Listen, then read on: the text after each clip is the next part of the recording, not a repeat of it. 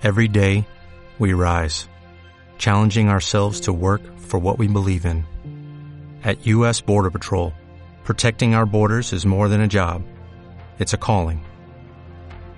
Agents answer the call, working together to keep our country and communities safe. If you're ready for a new mission, join U.S. Border Patrol and go beyond. Learn more at cbp.gov/careers. Anatomía.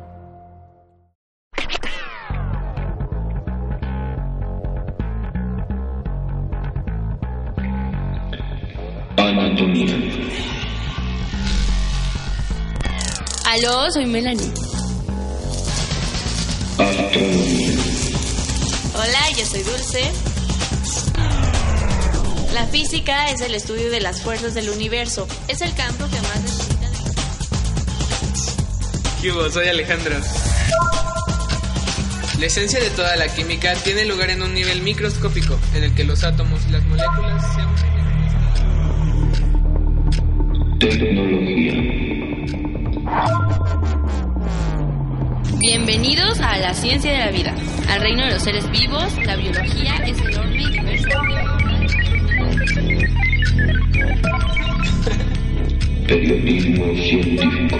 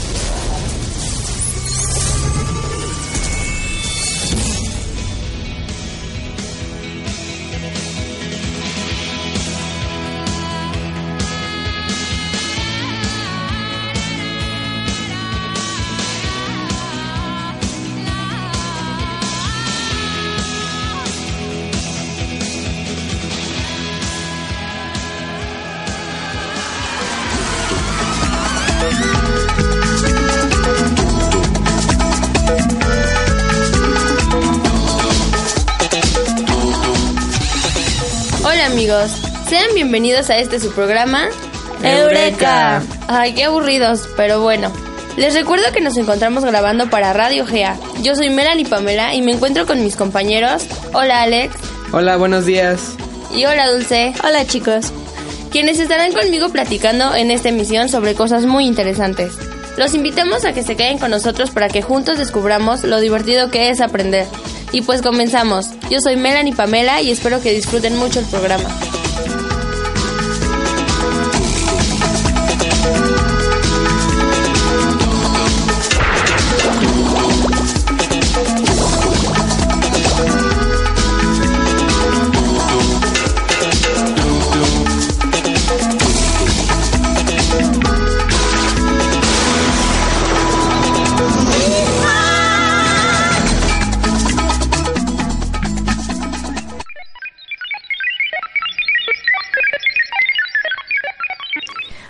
Chicos, yo les quiero hablar sobre el fenómeno de la cristalización. Esta es una operación química básica que sirve para separar y purificar una sustancia. Este proceso se realiza a partir de una solución acuosa. Para este experimento, echamos muchas aspirinas en un vaso de agua y mezclamos hasta que éstas se disuelvan completamente. La solubilidad del ácido acetilsalicílico es baja en el agua, mientras no se alcance la capacidad de absorción de saturación, comienza a cristalizar la sustancia. También se lleva a cabo la evaporación del agua. Entonces la cantidad de sustancia disuelta restante supera la concentración de saturación, produciendo unos cristales en forma de agujas impresionantemente bellos. Y esta es la manera en que se crea un bosque helado de aspirinas. Entre más tiempo lo dejes, más picos de cristales se formarán y se verá más impresionante. Si gustan ver todo este proceso, vayan a un video en Facebook que lo publicaremos en nuestra página. ¡Wow, wow, wow, wow! Ya lo quiero ver. Y mi compañera Melanie durante el corto me dijo que les quería comentar algo importante, así que dilo. Ah, sí. Hace unos días fui a comer unos tacos a un puesto de la calle y me dio un dolor de estómago que, uff. Seguramente donde comiste no era un lugar higiénico. ¿Sabes que hay miles de bacterias? Pues tal vez, pero los tacos estaban riquísimos. Pues justamente de esto les quiero platicar. Escuchen esto. Científicos coreanos están empleando un láser para analizar la comida e identificar si ésta posee bacterias como las E. coli o la Bacillus cereus, que pueden ser un extremo peligrosas para los seres humanos. Para esto hacen uso de una cámara a 30 Hz y un láser lo que muestra con claridad la comida contaminada. A diferencia de otros sistemas similares, este producto promete ser mercantil ya que podría aplicarse en las cadenas de producción de los alimentos e incluso en tu refrigerador, pues no requiere contacto físico con los alimentos y trabaja con la comida debajo de un celofán. ¿Y cómo funciona? A eso voy. Algunas bacterias como la salmonela poseen un flagelo que son una especie de pelo y que usan para desplazarle... A eso voy. Algunas bacterias como la salmonela poseen un flagelo que son una especie de pelo y que usan para desplazarse por las superficies, lo que deja un rastro de microorganismos. Cuando el rayo de luz golpea el tejido biológico, se dispersa a través del material y esto hace que la luz interfiera creando un patrón llamado láser moteado. Debido a que las bacterias de la superficie también dispersan la luz, esto hace que influya en el moteado mientras las bacterias se mueven. Esta va cambiando. Si se detecta la decorrelación de los patrones de intensidad del láser moteado de los tejidos, entonces queda al descubierto la actividad de los microorganismos. Una vez en este paso, solo se necesita una cámara para grabar los sucesos y las imágenes obtenidas se analizan posteriormente. De llegarse a implementar a gran escala ese invento coreano, podría ofrecer una solución rápida y económica a la situación del envenenamiento. No, del envenena... Ah, envenenamiento.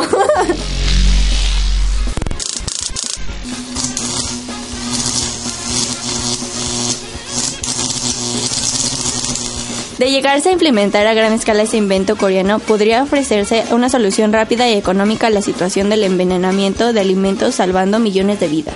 Así es, y por mientras hay que ser responsables y checar en dónde comemos, ya que hacerlo en un puesto de la calle no es buena idea, porque en la calle hay perros y estos dejan sus heces en la calle. Estas heces con el sol se secan y con el viento se vuelven polvo y viajan junto con los pelos de los perros infestados de bacterias. Esto cae en tus tacos o hamburguesas que estás a punto de disfrutar. Es mucho mejor que tú tus propios alimentos con la calidad e higiene suficiente.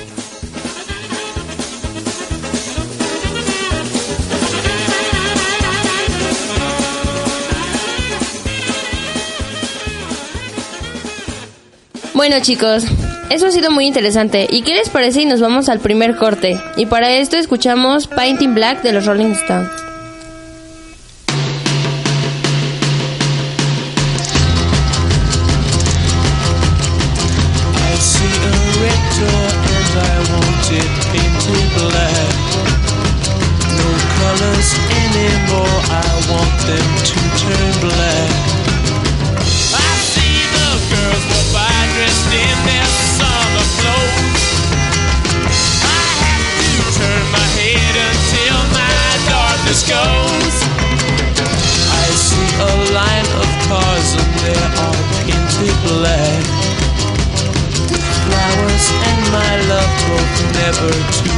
there.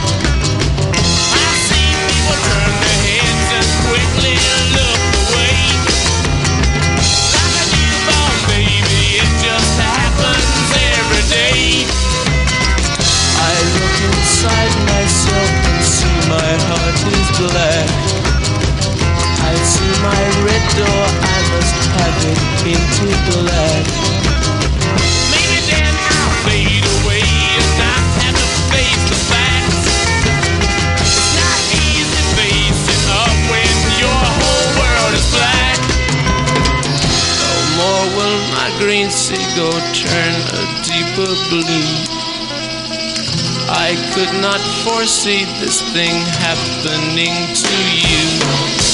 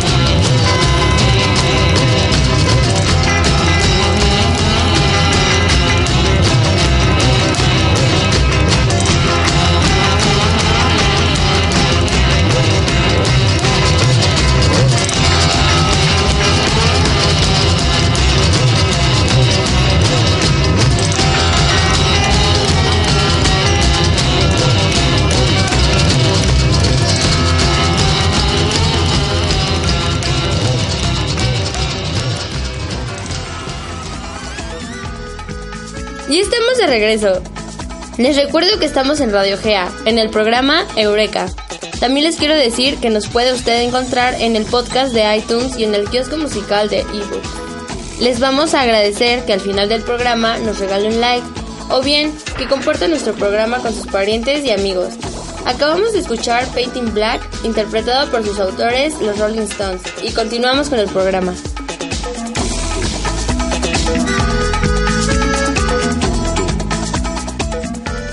Bueno, en el programa de hoy nos acompaña un invitado especial. Buenos días, profesor. Buenos días, ¿cómo estás? Muy bien, gracias. Eh, ¿Nos podría dar su nombre y su ocupación en, en esta institución? Mi nombre es Ramón Ojeda Bringas y trabajo en esta institución desde hace muchos años. Actualmente me desempeño como director de comunicación institucional en el Instituto Acatitlan. Ay, muchas gracias, muy interesante. Eh, profesor, ¿a usted le gusta la ciencia? Claro que sí. ¿Y por qué? Bueno, yo estudié una profesión que cae dentro de la ciencia. Yo estudié sociología. La sociología es una actividad, es un oficio, es una ciencia social que se encarga de estudiar el comportamiento de los seres humanos básicamente en grupo. A diferencia de la psicología, que estudia la el comportamiento individual, la personalidad, la sociología estudia a las personas en su relación con las demás, en grupos o a través de distintas formas de organización social. Y dentro de las ciencias naturales, ¿cuál es el ámbito que más le gusta? Me gusta mucho la antropología, sobre todo porque la antropología es una mezcla, una conjunción o un puente entre la ciencia natural y la ciencia social. En la escuela y solamente en algunas clases pareciera que la ciencia es aburrida. ¿Qué propuesta nos quiere regalar para ser más atractiva? Bueno, es una pregunta un tanto difícil de responderte porque creo que en principio uno debe mostrar un interés por algún área del conocimiento. Yo te diré, por ejemplo, que a mí siempre me costó mucho trabajo la ciencia natural, eh, sobre todo en la parte que tenía que ver con las matemáticas, pero algo que a mí me llama mucho la atención es la biología. ¿Cómo poder hacer que los estudiantes o que los jóvenes se interesen en una ciencia? Yo creo que lo primero y que a mí me ha funcionado es a través de la observación, el método de la observación. Si nosotros nos fijamos en algo con detenimiento, podemos, después de un rato de observar, darnos cuenta de que el objeto, la persona o la circunstancia tiene una serie de rasgos o de elementos que resultan atractivos. Lo que se requiere en todo caso, antes de observar, es tener la disposición de pasar un rato viendo con mucha calma y con mucho detenimiento algo. Si no tenemos esa disposición nos va a costar más trabajo. Yo te diré, por ejemplo, que a mí las matemáticas siempre me costaron muchísimo trabajo. Sin embargo, a lo largo de mi vida eh, encontré un atractivo muy especial en el dibujo. Y cuando aprendí a dibujar me di cuenta que el dibujo son matemáticas. Y me empezaron a gustar las matemáticas. Yo creo que lo más fácil es que nosotros seamos observadores. Eh, vivimos en una época en donde la gente tiene tanta prisa que no se detiene a observar. Yo veo, por ejemplo, a los chavos que constantemente están ut- utilizando sus celulares y mandándose mensajes, pero no se toman el tiempo para fijarse en lo que están diciendo o lo que les están diciendo o todas las este, implicaciones que tiene un teléfono celular y para lo que sirve. Eh, consumimos los productos, utilizamos las cosas con tanta rapidez que no nos detenemos. Y yo creo que si ponemos un poco de atención y tenemos la paciencia suficiente como para observar la realidad, de ahí vamos a encontrar cosas muy interesantes. Gracias, profesor, por regalarnos un poco de su tiempo. Gracias a ustedes. Y gracias a ustedes por invitarme y permitirme inmiscuirme unos instantes en su programa, en su proyecto, en el trabajo que están haciendo. Gracias, el placer es nuestro. Gracias. Pero antes de que se vaya, profesor, ¿le gustan los Rolling Stones? Me fascinan. No, ¿Y no gusta mandarnos alguna canción? Bueno, les voy a invitar una canción extraordinariamente bella que se llama She's Like a Rainbow. Ella es como un arco iris. Bueno, pues vámonos a She's Like a Rainbow. Ra- ugh. Eres como una colina. She's like a rainbow. Ay, ya ves. Rainbow. She's a rainbow. She's a rainbow, pues. Ok.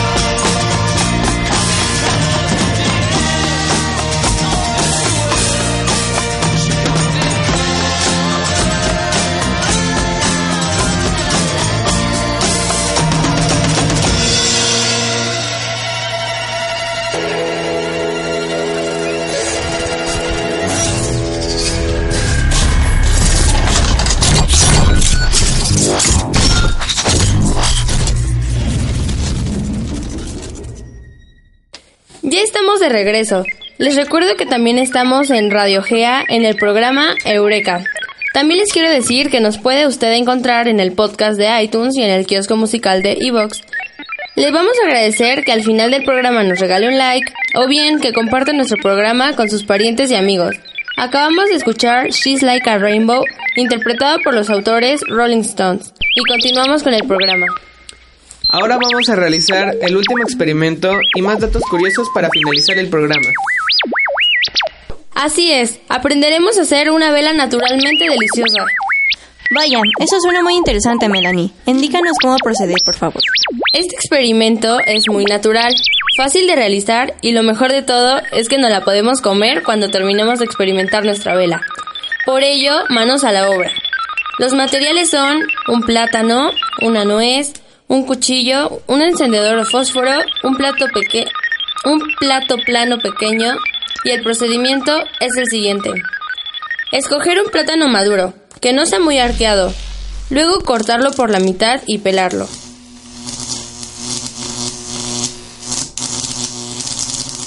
Colocamos el plátano en el plato, erguido como si fuera una vela, y haciendo uso del cuchillo, sacamos la punta a una nuez y la colocamos como un mechero en el plátano. Solamente queda encender la punta de la nuez, haciendo uso de nuestro encendedor y ya tenemos nuestra vela. Luego que ya experimentamos y ya no queremos la luz, la apagamos. Nos aseguramos de que no quede nada de fuego y lo podemos comer. ¿Y qué tiene de bueno este experimento? Obviamente todo es una vela comestible y ecológica. ¿Y cómo es que funciona este tipo de brujería? Es simple, Alejandro. Alejandro. Perdón, es que me dio risa eso. Es- ¿Qué clase de brujería es esta? es simple, Alejandro. El aceite de la nuez hace que el fuego prenda.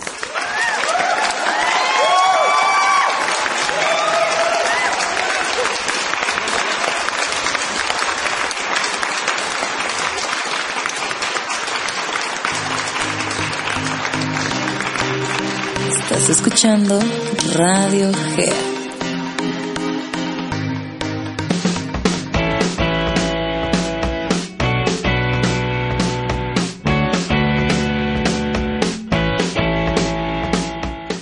Nada más que hechos.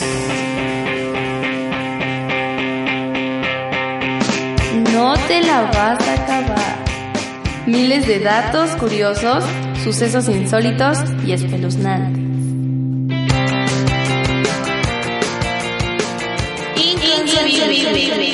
Los astronautas fueron a la luna viajaron tan rápido que el tiempo iba más lento que ellos.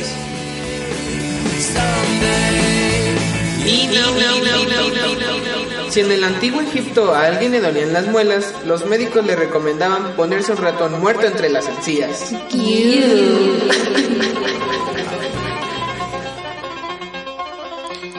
En 1990, un tornado hizo salirse de las vías un tren de 88 vagones en Kansas.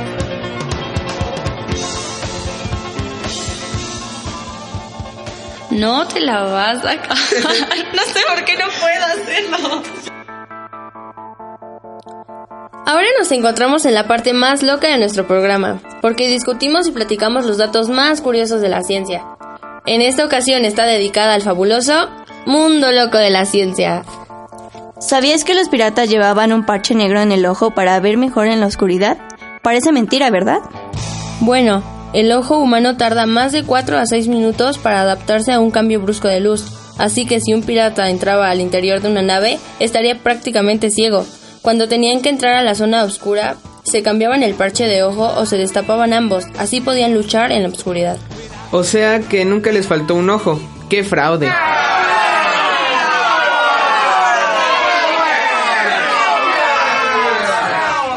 ¿Sabían que el ser humano tiene más probabilidades de morir por un coco que les caiga en la cabeza que por un ataque de un tiburón?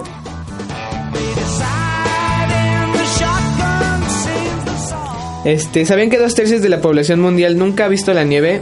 Dulce, ¿conoces la nieve? No. ¿Y tú, Melanie, conoces la nieve? Obvio sí, conozco la nieve de limón, de fresa, de pistache.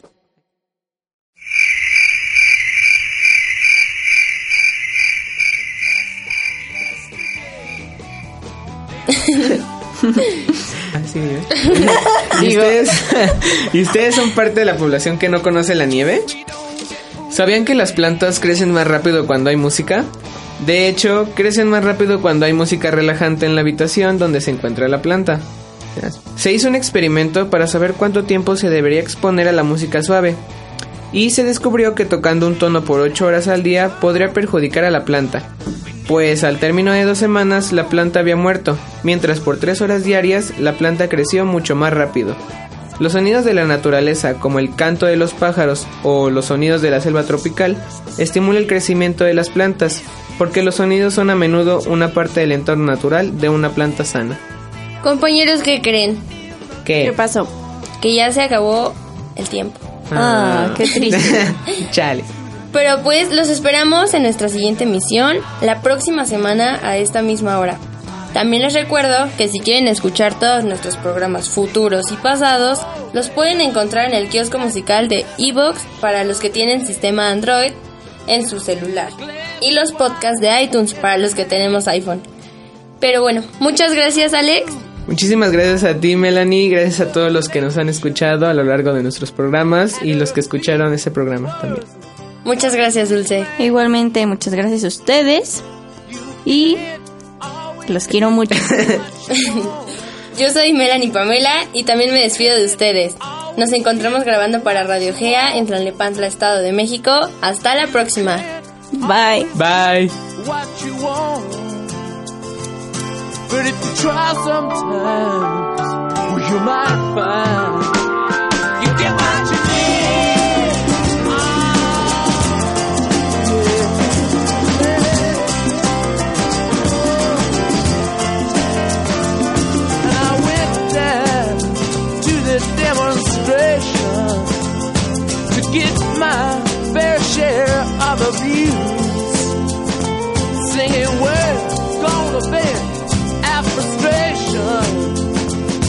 We don't, we're gonna blow a 50 amp fuse.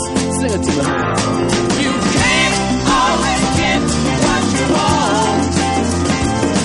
You can't always get what you want. You can't always get what you want. But if you try sometimes, well, you just might find You get